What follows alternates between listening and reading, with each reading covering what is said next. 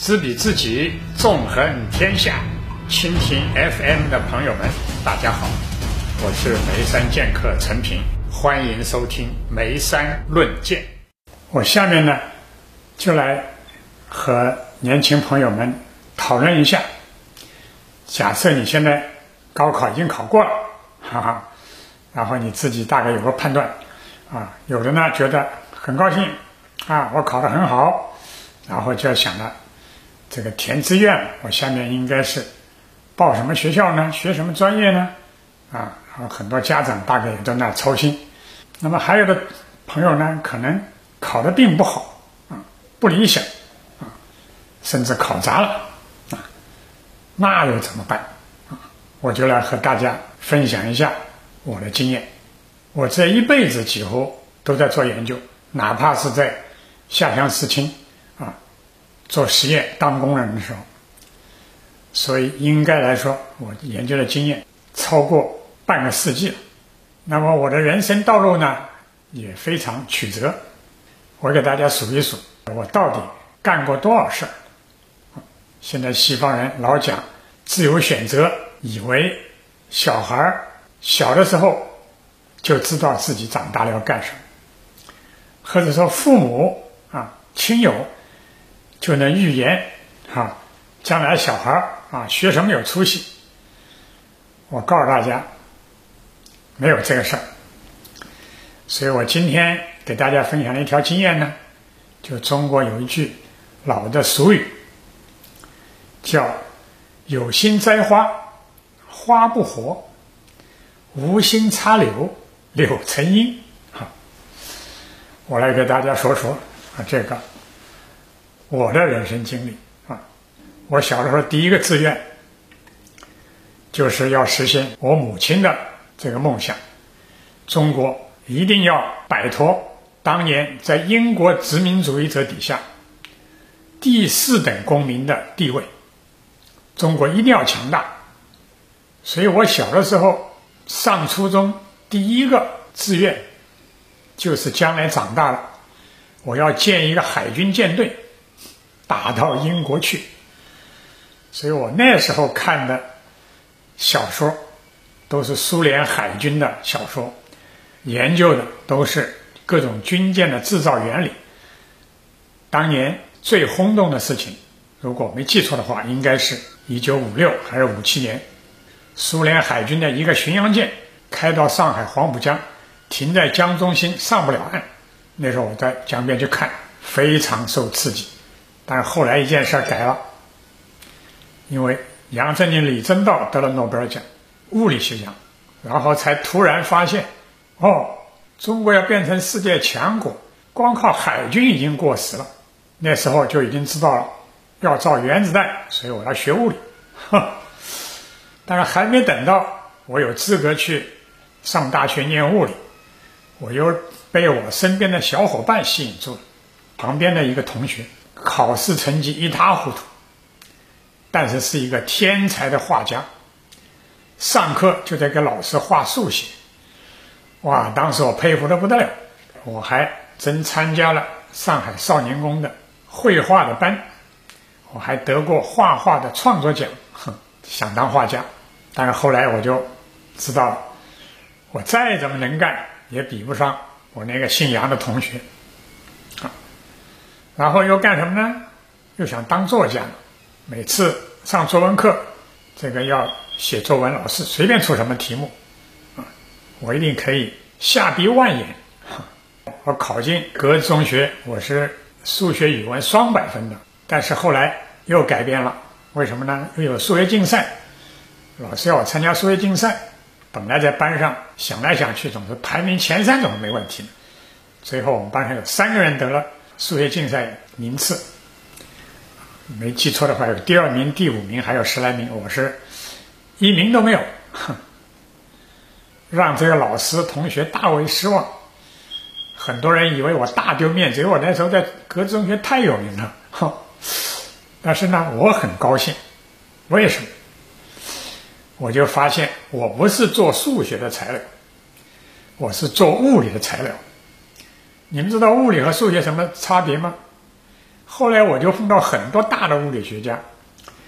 我告诉你，好的物理学家，包括爱因斯坦，包括普里高津，也包括我讲过的大爆炸宇宙学的鼻祖，我的老师赫曼之一。数学都绝对不是最好的，啊，肯定比不上华罗庚，也比不上陈省身，没准儿还比不上杨振宁。但是物理学家能干什么呢？物理学家直觉好，能猜谜。所以数学家的长处，像陈景润那种，是人家提出来的一个问题，他能给解出来、证出来，当然很难，因为前面很多人试过，啊。但是物理学家做的事呢，经常是前没前无古人，没有人做过，根本就不知道这个解在哪儿，他就凭直觉猜一个东西。啊甚至自己造一个数学，然后就被数学家批评说你这个不严格。所以我后来就发现，哈，我这个数学竞赛失败，然后让我放弃去报考科大数学系，去报科大物理系，对我来说是人生的重大的转折。然后后面麻烦又来了，为什么又来了呢？因为后来我又赶上了中国各种各样的运动。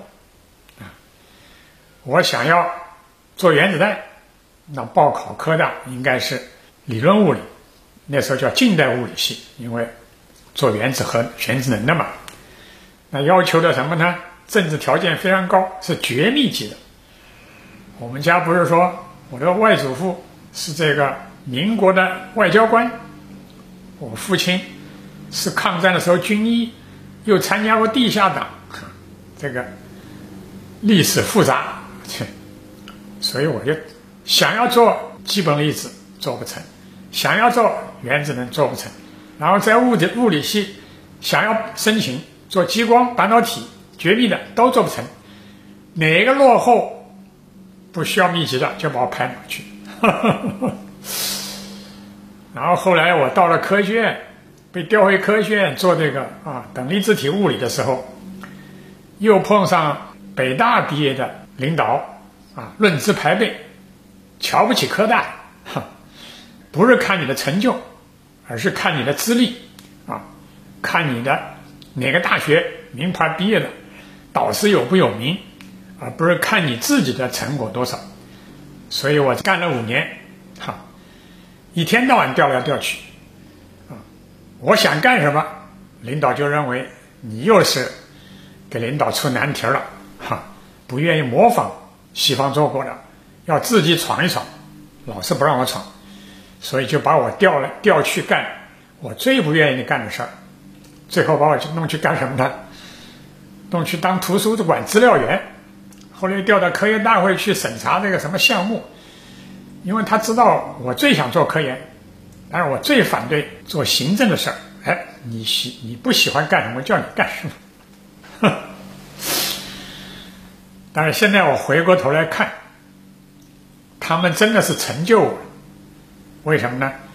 我当年想学的物理，都是几十年前就已经成名的物理。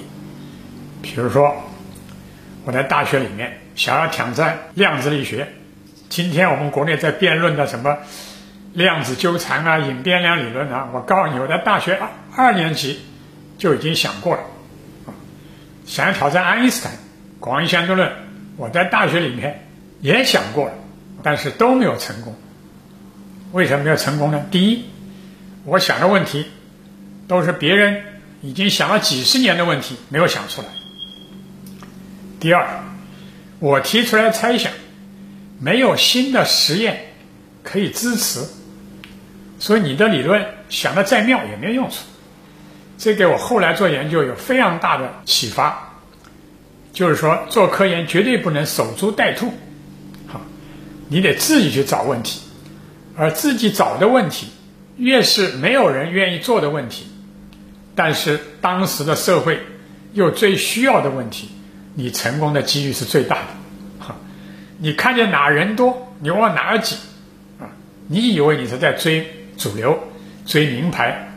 其实你的机会是很少，最多你就能做应用，能够改进，啊然后能够赶超，但是你想要变成前锋，甚至还要冲击诺贝尔奖，根本不可能。所以我分享这个经验，我给大家第一个忠告：如果你考试考得好，你的选择有比较大的自由，你选什么？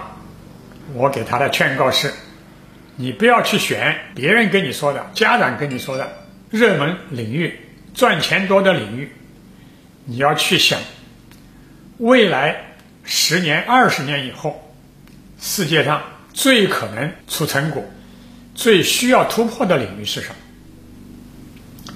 在这点上，我非常认同杨振宁先生三十年前的忠告。杨先生自己是做基本粒子的。做统计物理的非常有成就，但是他当时见我的时候，根本不跟我讨论物理，就是讨论经济学的问题，讨论历史。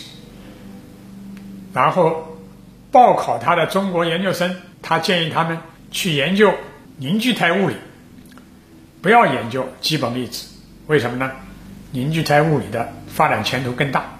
那么今天如果年轻朋友问我的话，未来在什么地方？我会给大家开讲的一个系列，给我的跨学科讲座做序言，叫“世界前沿的三个极端”。哪三个极端？第一是极大，就宇宙学，现在国内非常热门的大爆炸宇宙学啦，啊，讨论什么黑洞啦，这是第一个极大。第二个呢是极小，就讨论啊原子。分子、基本粒子啊，还有未来没有解决问题的引力子，甚至是弦论，这两个学科，我都把它叫做分析科学。中国落后的是分析科学，为什么呢？因为中国不是航海国家，要研究极大极小，都是为了解决航海导航的问题。在这方面，西方人比中国先走了一步，并不等于中国人笨。而是文明发展有偶然性，但是现在我们面临的时代是第三个极，这什么极呢？就是极为复杂。什么东西极为复杂？我认为生命是极为复杂。所以我的导师裴高进从做热力学、统计力学到转向研究这个生命起源的物理化学机制，他是最早的物理学家里面看到生命现象。挑战物理学，也是他第一个看到中国的老庄哲学是这个演化理论整体论的鼻祖，比柏拉图、欧几里得、亚里士多德分析思想还要先进。所以，如果你是有雄心的话，我建议你未来的发展方向，就这一次新冠疫情揭发出来的方向，生物学现在的革命。是大批的物理学家、化学家、生物学家，甚至还有心理学家、计算机学家加入到这个领域。这里面创造的机会啊，发现的这个空间，远远比你现在要挤在大科学里面啊，无论你做宇宙学，还做基本粒子啊，更别提做什么金融、做什么经济学，要有前途的多。